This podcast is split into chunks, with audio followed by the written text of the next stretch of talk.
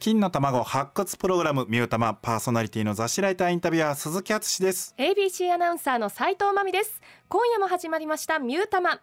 ABC ラジオがインディーズおよび新人アーティストの音楽活動支援を行う X とタッグを組んで金の卵となるアーティストを毎週ゲストに迎えその魅力を発掘していきます。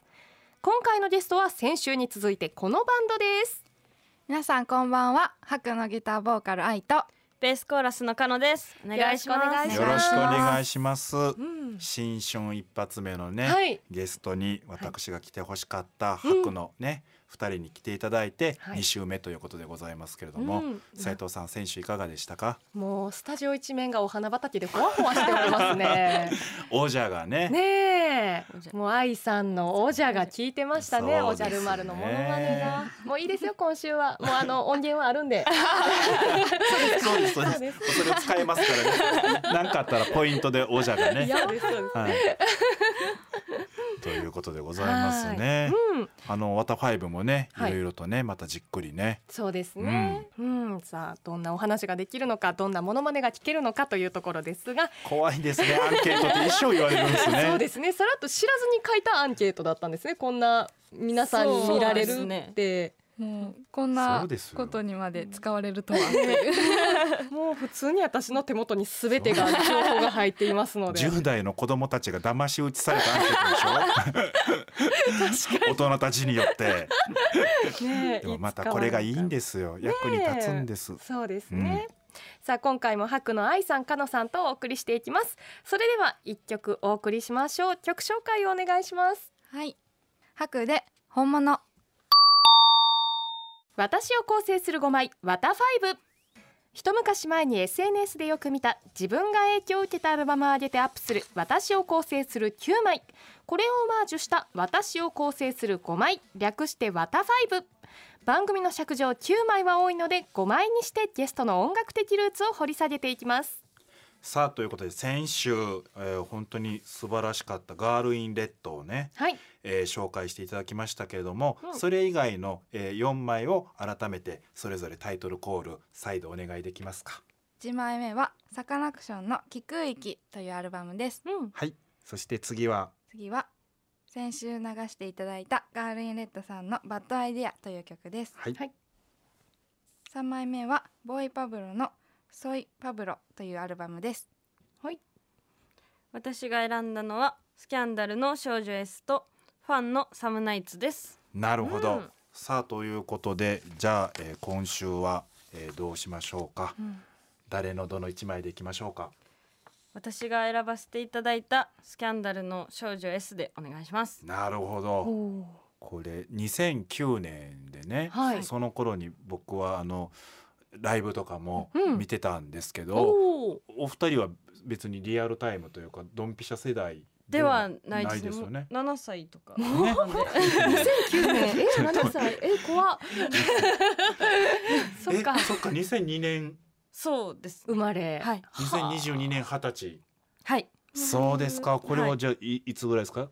聞いたのは。えっと高校生の時に、うんうん。高校生の高校1年生の時にバンドを組んだ時に軽音楽部で、はい。はい、うんうん。一番最初にそのスキャンダルさんのをずっと私、そのギターのナズナと同じバンドでずっとコピーしてて3年間、でその中でなぜか少女 S が一番その反響が割とその部内はいおー。良くて。うん。ほ多分なんか振りをつけたんですよ。そのスキャンダルさんがライブでうん。振りをしてるんですね、はいはいはい。振り付けを。曲を弾きながら振り付けをしてて、それがいいやんってなって、うん。おう。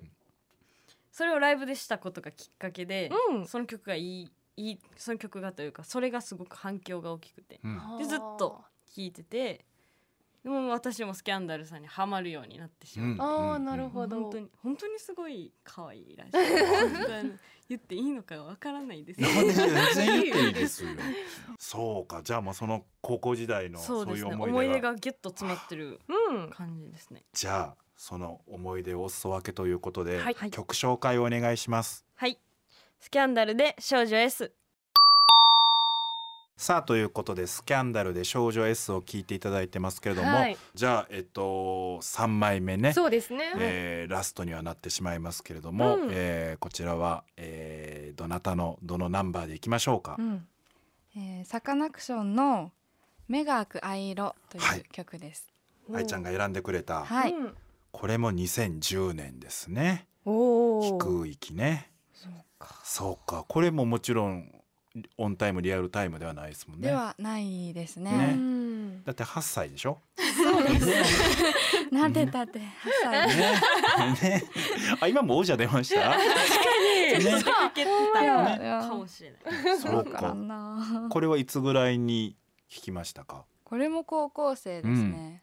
うん。高校1年の最後らへんううんんうん。に聞き始めてサカナクションをまず聞き始めてうんうん。でそうコロナの時期になった時にはい。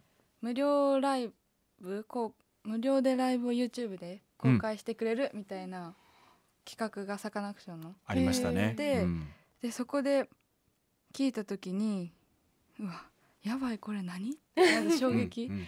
があって、うん、サブスクで聞い聞くよりもめっちゃ感動して、うん。でそこからもう一回サブスクでちゃんと聞いて、うん。うん感動してっていう、うん。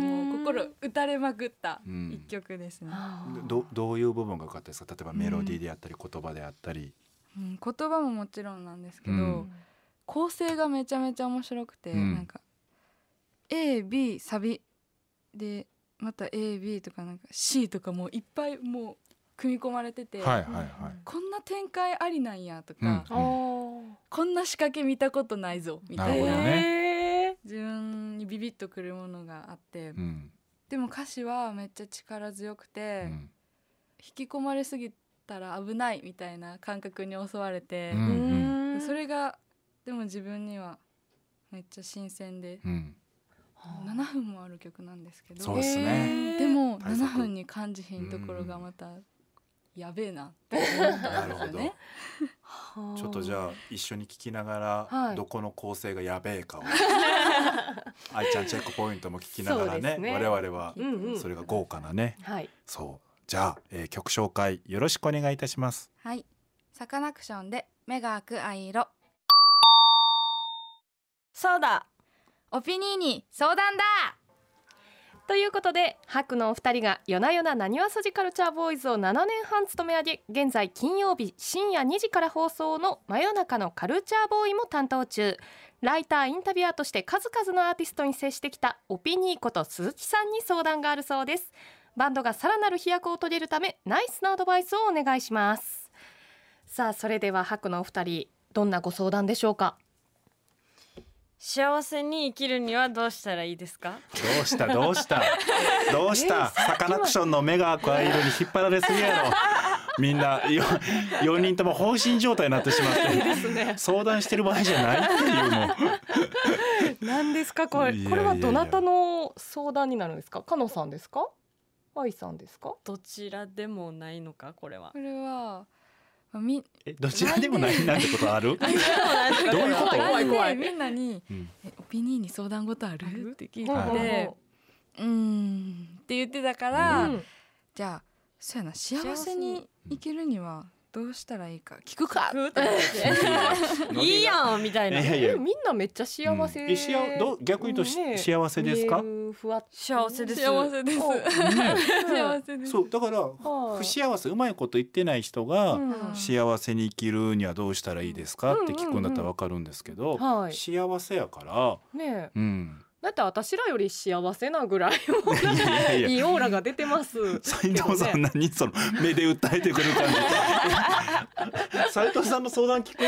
幸せですかじゃあなんか変な勧誘みたいになそうそうそうそうあなたは今そうです幸せですかそうですよなんでしょうね、うん。お二人でももうこんだけニコニコして、もう初対面であって私もこうねねずっとお花畑や言うてるぐらいうん ふわふわさせてもらってるから多分うん。周りを幸せにする人って幸せになれると思うんでお二人はもうこと言った。